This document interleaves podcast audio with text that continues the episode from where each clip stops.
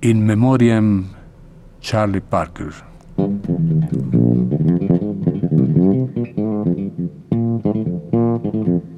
Bow, bow.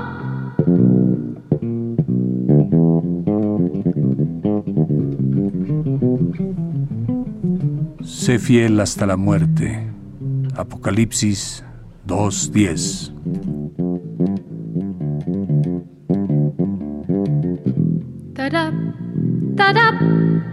da. Oh, make me a mask. Dylan Thomas.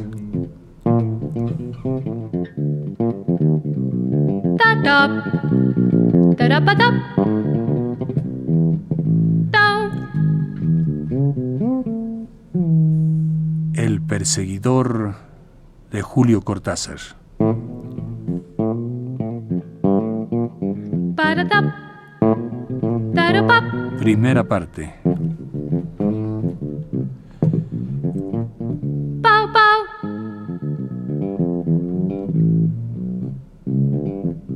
Dede me ha llamado por la tarde diciéndome que Gianni no estaba muy bien. Y he ido enseguida al hotel.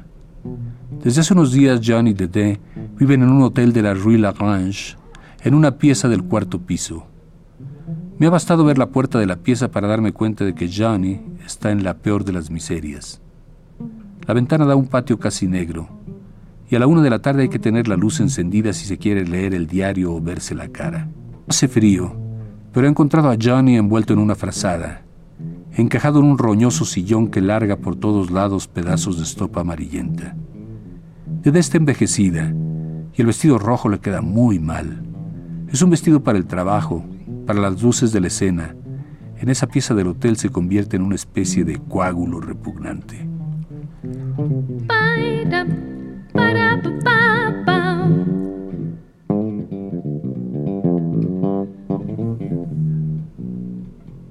El compañero Bruno es fiel como el mal aliento, ha dicho Johnny a manera de saludo, remontando las rodillas hasta apoyar en ellas el mentón.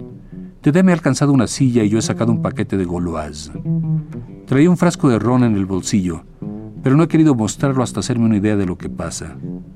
Creo que lo más irritante era la lamparilla con su ojo arrancado colgando del hilo sucio de moscas. Después de mirarla una o dos veces y ponerme la mano como pantalla, le he preguntado a Dede si no podíamos apagar la lamparilla y arreglarnos con la luz de la ventana. Johnny seguía mis palabras y mis gestos con una gran atención distraída, como un gato que mira fijo pero se ve que está por completo en otra cosa. ¿Qué es otra cosa? Por fin Dede se ha levantado y ha apagado la luz. En lo que quedaba una mezcla de gris y negro, nos hemos reconocido mejor. Johnny ha sacado una de sus largas manos flacas de debajo de la frazada, y yo he sentido la flácida tibieza de su piel. Entonces Dede ha dicho que iba a preparar unos Nescafés. Me ha alegrado saber que por lo menos tienen una lata de Nescafé. Siempre que una persona tiene una lata de Nescafé me doy cuenta de que no está en la última miseria. Todavía puede resistir un poco.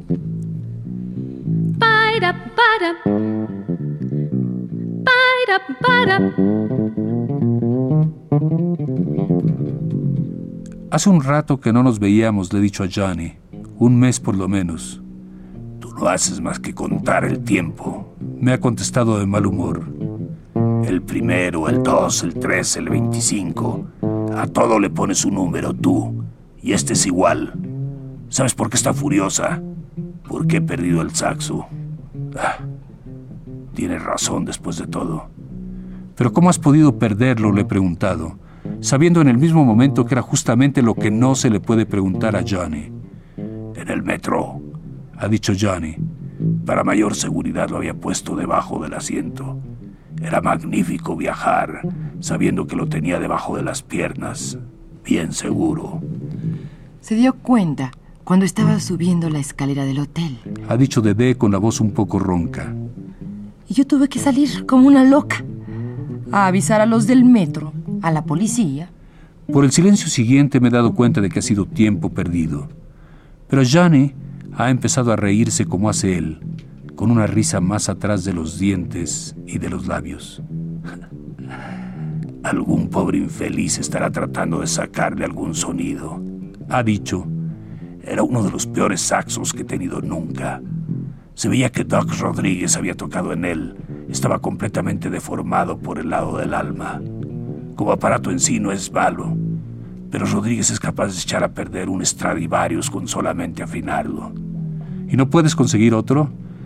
Es lo que estamos averiguando. Ha dicho Dede. Parece que Rory Friend tiene uno. Lo malo es que el contrato de John... El contrato, ha remedado Johnny. ¿Qué es eso del contrato? Hay que tocar y se acabó. Y no tengo saxo ni dinero para comprar uno. Y los muchachos están igual que yo. Esto último no es cierto. Y los tres lo sabemos. Nadie se atreve ya a prestarle un instrumento a Johnny porque lo pierde o acaba con él enseguida. Ha perdido el saxo de Louis Rolling en Bordeaux. Ha roto en tres pedazos, pisoteándolo y golpeándolo, el saxo que Dede había comprado cuando lo contrataron para una gira por Inglaterra. Nadie sabe ya cuántos instrumentos lleva perdidos, empeñados o rotos. Y en todos ellos tocaba como yo creo que solamente un dios puede tocar un saxo alto, suponiendo que hayan renunciado a las liras y a las flautas. Pau, pau, para, pau. ¿Cuándo empiezas, Johnny? No sé. Hoy creo, Ede. No, pasado mañana. Todo el mundo sabe las fechas menos yo. Rezonga Johnny, tapándose hasta las orejas con la frazada. Hubiera jurado que era esta noche y que esta tarde había que ir a ensayar. Lo mismo da. Ha dicho Dede. La cuestión es que no tienes saxo. ¿Cómo lo mismo da? No es lo mismo. Pasado mañana es después de mañana. Y mañana es mucho después de hoy. Y hoy mismo es bastante después de ahora en que estamos charlando con el compañero Bruno. Y yo me sentiría mucho mejor si me pudiera olvidar del tiempo y beber alguna cosa caliente. Ya va a hervir el agua. A ver, espera un poco. No me refería al calor por ebullición, ha dicho Johnny. Entonces he sacado el frasco de ron y ha sido como si encendiéramos la luz, porque Johnny ha abierto de par en par la boca, maravillado, y sus dientes se han puesto a brillar, y hasta Dede ha tenido que sonreírse al verlo tan asombrado y contento. El ron con el escafé no estaba mal del todo, y los tres nos hemos sentido mucho mejor después del segundo trago y de un cigarrillo. Ya para entonces he advertido que Johnny se retraía poco a poco, y que seguía haciendo alusiones al tiempo, un tema que le preocupa desde que lo conozco. He visto pocos hombres tan preocupados por todo lo que se refiere al tiempo. Es una manía, la peor de sus manías que son tantas. Pero él la despliega y la explica con una gracia que pocos pueden resistir. Me he acordado de un ensayo antes de una grabación en Cincinnati, y esto era mucho antes de venir a París en el 49 o el 50. Johnny estaba en gran forma en esos días, y yo había ido al ensayo nada más que para escucharlo a él y también a Miles Davis. Todos tenían ganas de tocar, estaban contentos, andaban bien vestidos. De esto me acuerdo quizá por contraste, por lo mal vestido y lo sucio que anda ahora Johnny. Tocaban con gusto, sin ninguna impaciencia. Y el técnico de sonido hacía señales de contento detrás de su ventanilla como un babuino satisfecho. Y justamente en ese momento, cuando Johnny estaba como perdido en su alegría, de golpe dejó de tocar y soltándole un puñetazo a no sé quién, dijo, Esto lo estoy tocando mañana. Y los muchachos se quedaron cortados. Apenas dos o tres siguieron unos compases, como un tren que tarda en frenar, y Johnny se golpeaba la frente y repetía, Esto ya lo toqué mañana. Es horrible, Miles. Esto ya lo toqué mañana. Y no lo podían hacer salir de eso. Y a partir de entonces todo anduvo mal. Johnny tocaba sin ganas y deseando irse a drogarse otra vez, dijo el técnico de sonido muerto de rabia. Y cuando lo vi salir, tambaleándose y con la cara cenicienta, me pregunté si eso iba a durar todavía mucho tiempo.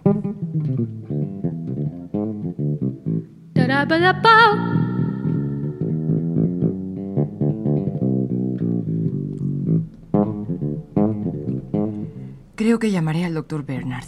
Ha dicho Dede, mirando de reojo a Johnny que bebe su ron a pequeños sorbos. Tienes fiebre y no comes nada. El doctor Bernard es un triste idiota. ha dicho Johnny lamiendo su vaso. Dar aspirinas. Y después dirá que le gusta muchísimo el jazz. Por ejemplo, Ray Noble. ¿Te das una idea, Bruno? Si tuviera el saxo lo recibiría con una música que lo haría bajar de vuelta a los cuatro pisos con el curro en cada escalón.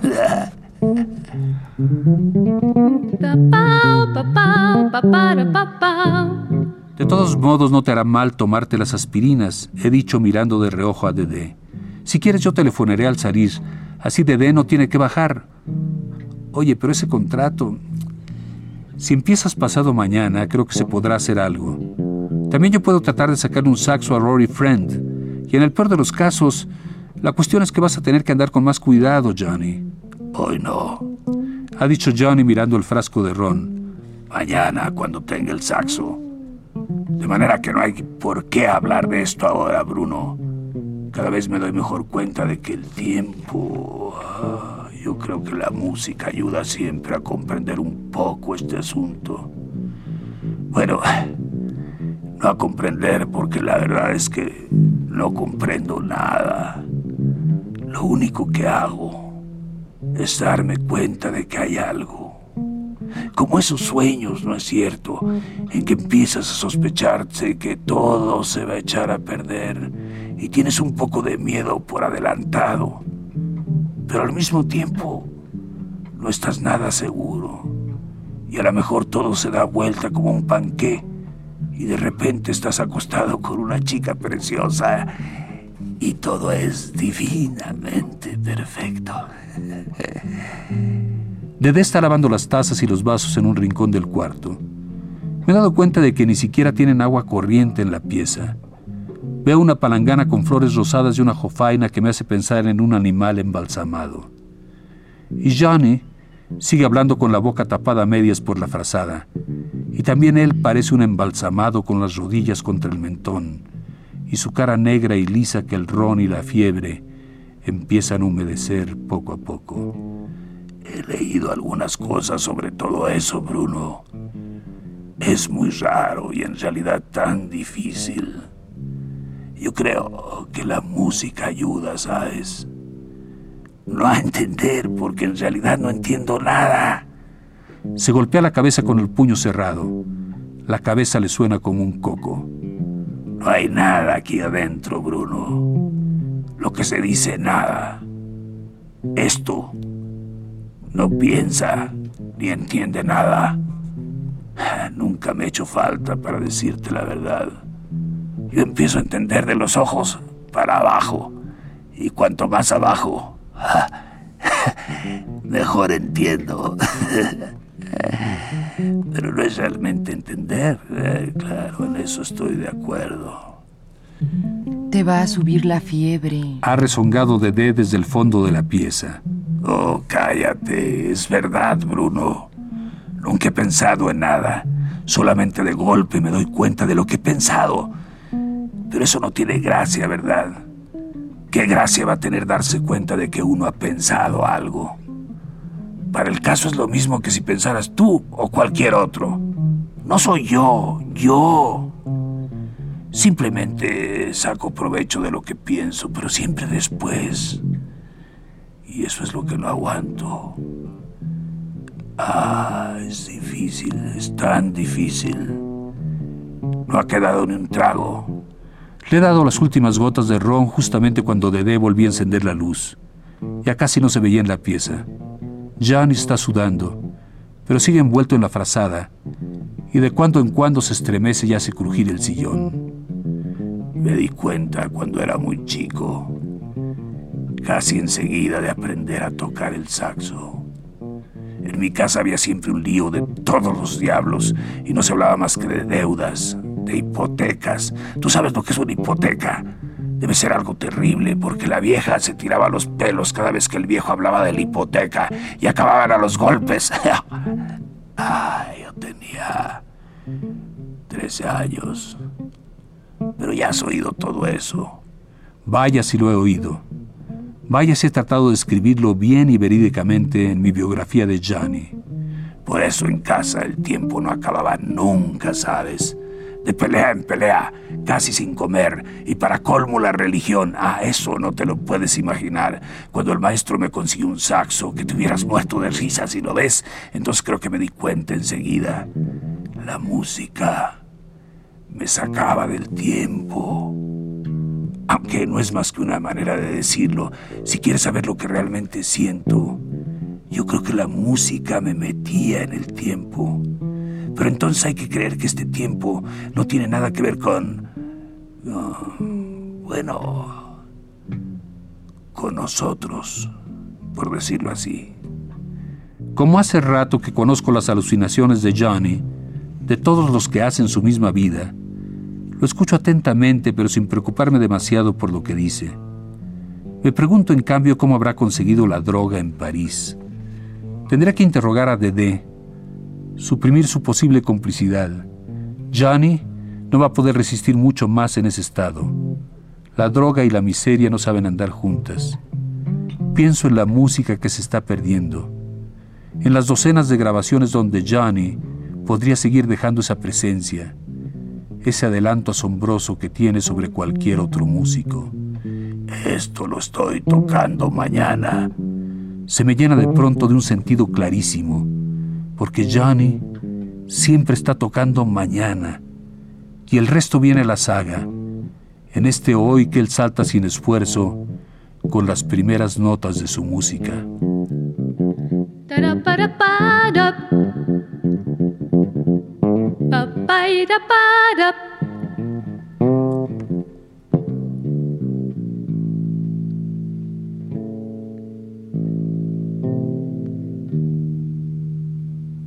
Soy un crítico de jazz lo bastante sensible como para comprender mis limitaciones. Y me doy cuenta de que lo que estoy pensando está por debajo del plano donde el pobre Johnny trata de avanzar con sus frases truncadas, sus suspiros, sus súbitas rabias y sus llantos. A él le importa un bledo que yo lo crea genial, y nunca se ha envanecido de que su música esté mucho más allá de la que tocan sus compañeros. Pienso melancólicamente que él está al principio de su saxo, mientras yo vivo obligado a conformarme con el final. Él es la boca y yo la oreja, por no decir que él es la boca y yo... Todo crítico, ah, es el triste final de algo que empezó como sabor, como delicia de morder y mascar. Y la boca se mueve otra vez golosamente, la gran lengua de Johnny recoge un chorrito de saliva de los labios. Las manos hacen un dibujo en el aire. Bruno, si un día lo pudieras escribir. No por mí, ¿entiendes? A mí qué me importa. Pero debe ser hermoso, yo siento que debe ser hermoso. Te estaba diciendo que cuando empecé a tocar de chico me di cuenta de que el tiempo cambiaba. El tiempo cambiaba. Esto se lo conté una vez a Jim y me dijo que todo el mundo se siente lo mismo y cuando uno se abstrae, dijo así, cuando uno se abstrae. Pero no, yo no me abstraigo cuando toco, solamente que cambio de lugar. Es como en un ascensor. Tú estás en el ascensor hablando con la gente y no sientes nada raro, y entre tanto pasa el primer piso, el décimo, el veintiuno, y la ciudad se quedó ahí abajo. Y tú estás terminando la frase que habías empezado al entrar, y entre las primeras palabras y las últimas hay 52 pisos. Yo me di cuenta cuando empecé a tocar que entraba en un ascensor, pero era un ascensor de tiempo, si te lo puedo decir así. No creas que me olvidaba de la hipoteca o de la religión, solamente que en esos momentos la hipoteca y la religión eran como el traje que uno no tiene puesto. Yo sé que el traje está en el ropero, pero a mí no vas a decirme que en este momento ese traje existe. El traje existe cuando me lo pongo, y la hipoteca y la religión existían cuando terminaba de tocar, y la vieja entraba con el pelo colgándole en mechones y se quejaba de que yo le rompía las orejas con esa música del diablo.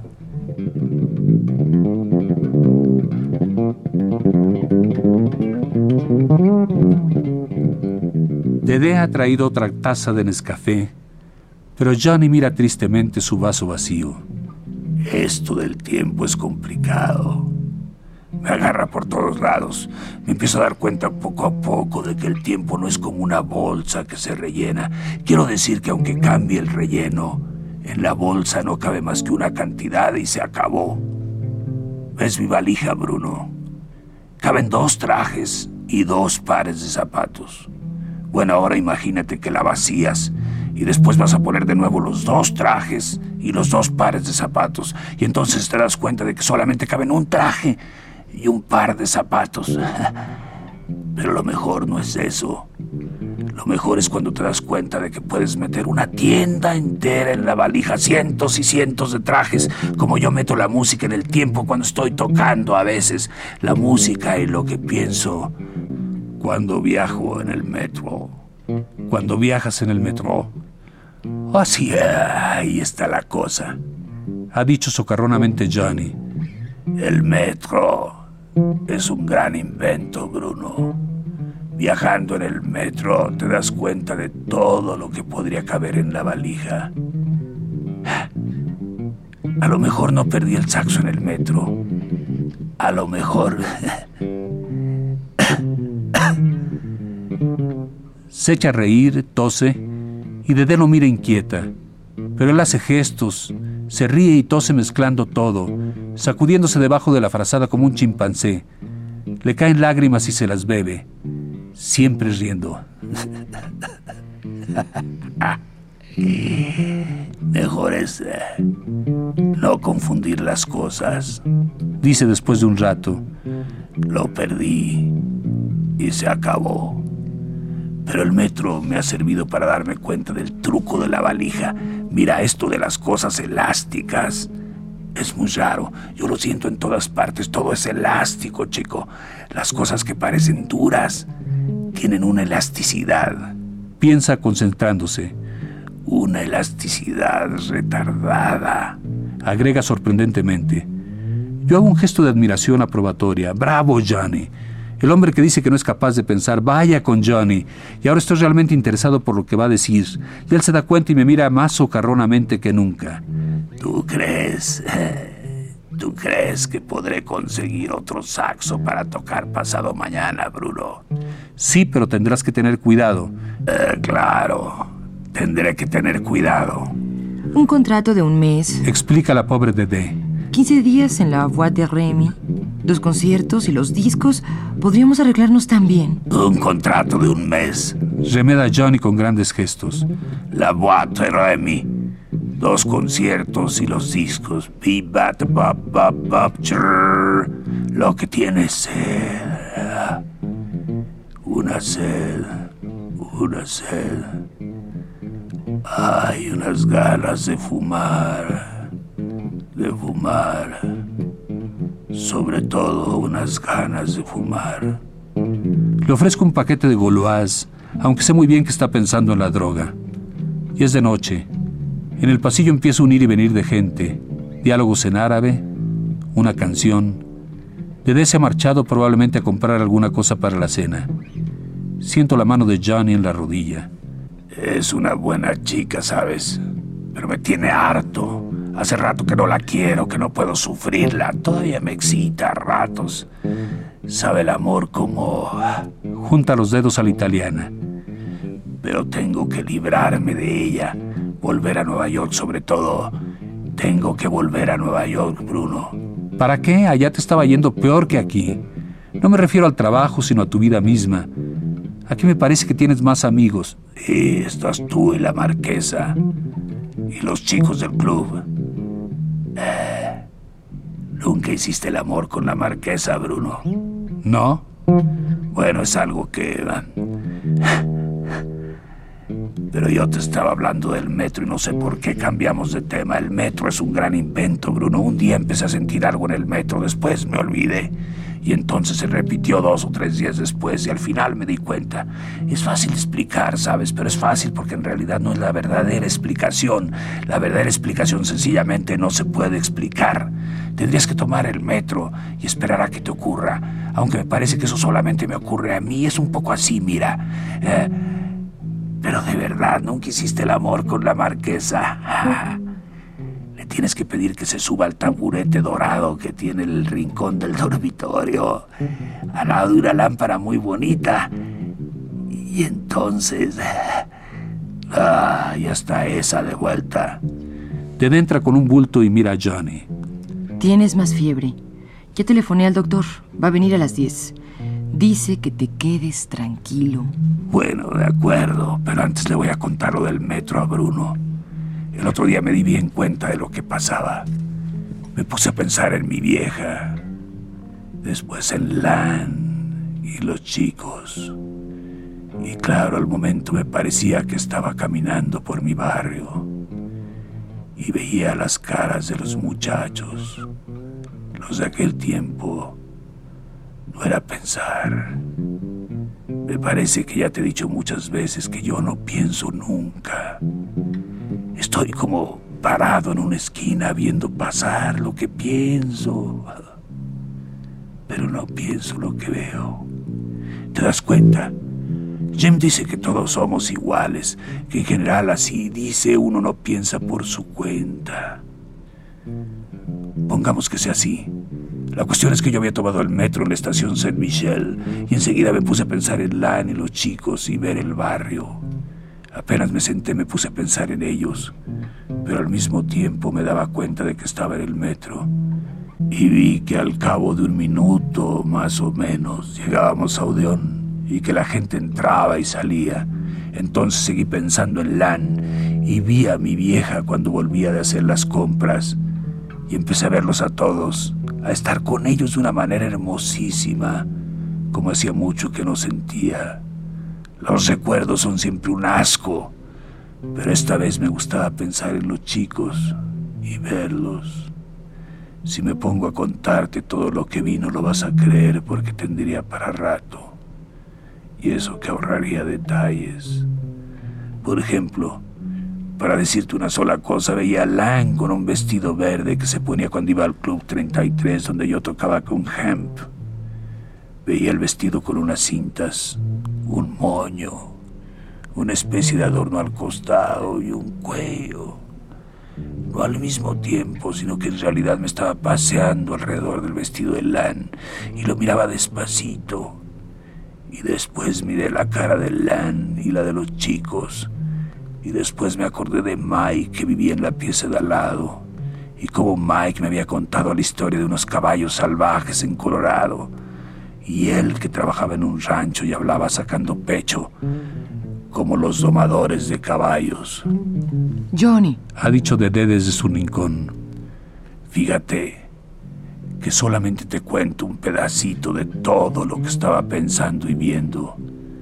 ¿Cuánto hará que te estoy contando este pedacito? No sé, pongamos unos dos minutos. Pongamos unos dos minutos. Remeda Johnny. Dos minutos. Y te he contado un pedacito nada más. Si te contara todo lo que les vi hacer a los chicos y cómo Ham tocaba Save It Pretty Mama y yo escuchaba cada nota, ¿entiendes? Y Hamp no es de los que se cansan. Y si te contara que también le oía a mi viejo una oración larguísima, donde hablaba de repollos, me parece. Pedía perdón por mi viejo y por mí, y decía algo de unos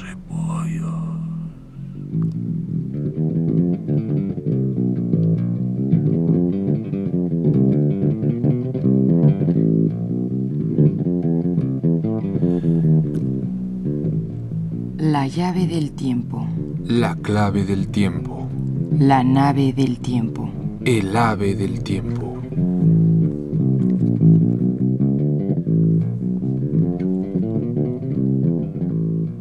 Esta noche escuchamos la primera parte del Perseguidor de Julio Cortázar. Paira.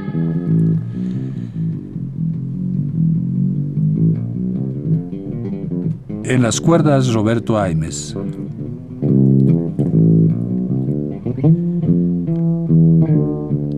Cantando Sol Herrera.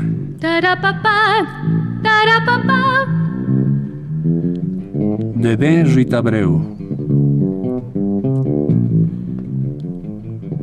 Gianni Francisco Landa.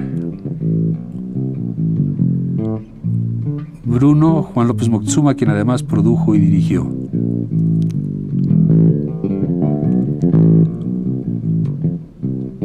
Locutor Homero Bazán Longi.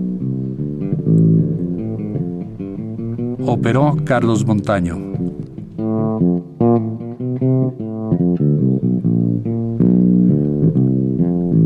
Los textos presentados pertenecen a Alfaguara Literaturas.